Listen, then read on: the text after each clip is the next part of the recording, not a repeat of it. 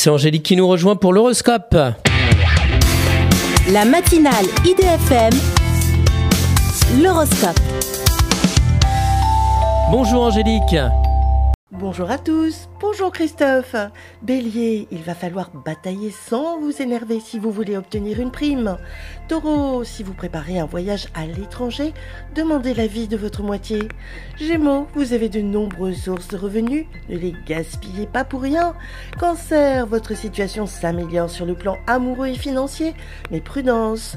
Lion, l'occasion vous est offerte de faire table rase d'un litige familial.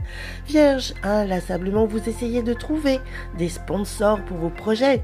Balance, des obligations familiales vous isolent, mais vous en retirez un bénéfice.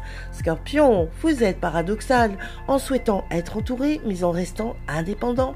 Sagittaire, vous cachez bien un vieux chagrin et vous vous ressourcez avec votre famille.